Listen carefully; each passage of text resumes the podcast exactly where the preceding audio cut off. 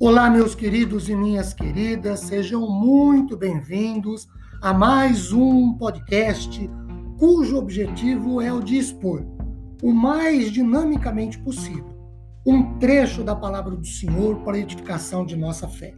Meu nome é Ricardo Bresciani, eu sou pastor da Igreja Presbiteriana Filadélfia de Araraquara, situada na Avenida Doutor Leite de Moraes, 521. É sempre uma grande alegria levar a todos vocês mais uma porção bíblica. Hoje, tendo como base a carta de Paulo aos Colossenses, capítulo 3, versículo 12.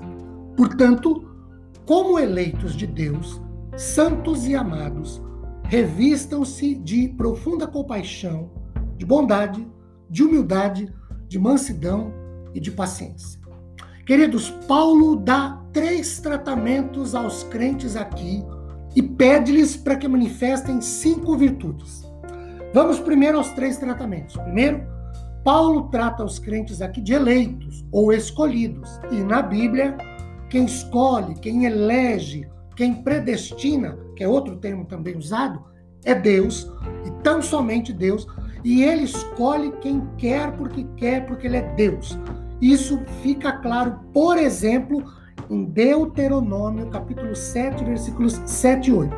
O 7 diz assim: O Senhor os, o Senhor os amou e os escolheu. Não porque vocês eram mais numerosos do que outros povos, pois vocês eram o menor de todos os povos, os oito. Mas o Senhor, o Senhor, os amava e para cumprir o juramento que tinha feito aos pais de vocês, o Senhor os tirou com mão poderosa e os resgatou da casa da servidão, do poder de Faraó, rei do Egito. Deus escolheu o que ele quis. Assim, o milagre da eleição divina não depende de coisa alguma que alguém seja ou tenha feito, porque é Deus, apenas por sua livre e soberana vontade e decisão exclusiva, quem escolhe. E ele o faz em e por Cristo. Barnes, em seu comentário, diz que entende que os crentes eleitos são os que foram redimidos pelo mesmo sangue, o de Jesus, e escolhidos pela, pela mesma graça, a do Senhor, e que são todos irmãos na fé, filhos do mesmo Pai, que é Deus. O segundo tratamento que Paulo dá aqui é que ele trata os crentes de santos. Na Bíblia, ser santo não é não errar, não falhar.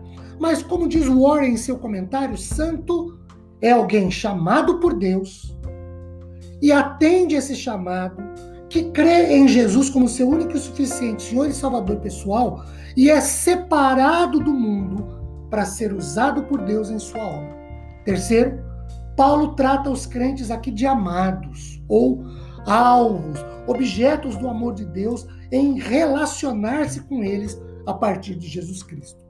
As cinco virtudes relacionadas aqui, segundo Dwight Moody em seu comentário, refletem o caráter de Jesus e dizem respeito a como deve ser o relacionamento dos eleitos com Deus, ou que os crentes devem revestir-se ou vestir-se de novo de, primeiro, profunda compaixão, que significa pena, ou que tenham olhar de simpatia para com o próximo, com amor e misericórdia. O texto grego usa a expressão entranhas de compaixão, porque para os gregos, as emoções mais profundas encontravam-se na região intestinal, enquanto para nós, elas se encontram no coração. Como cristãos, devemos demonstrar sentimentos ternos de compaixão uns para com os outros. Não se trata de algo que ligamos ou desligamos, como por exemplo um eletrodoméstico, um eletrodoméstico, mas uma atitude constante do coração que nos torna pessoas tratáveis.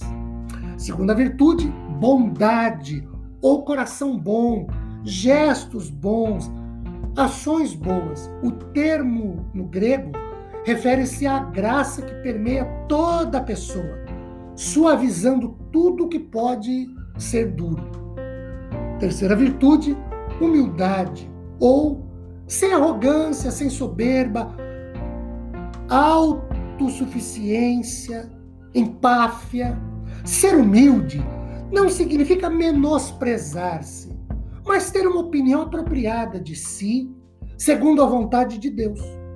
A pessoa humilde pensa primeiro nos outros, não em si mesma, olha primeiro para os outros.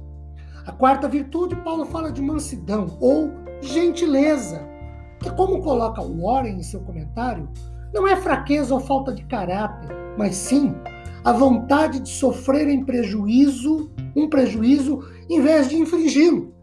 A pessoa gentil sabe que ela é uma pecadora entre pecadores e está disposta a sofrer o pesado encargo que os outros podem impor-lhe. E aí diz não à violência, não à guerra, não às contendas, às intrigas, mas sim à paz, porque a mansidão é o que a característica do pacificador. E em quinto e último lugar, porém não menos importante, a quinta virtude é a paciência ou a longanimidade, o amor longo, comprido, que sabe aguardar, esperar. Ainda a paciência é o oposto do ressentimento e da vingança. Queridos, que a paz de Deus esteja sobre nós. Amém.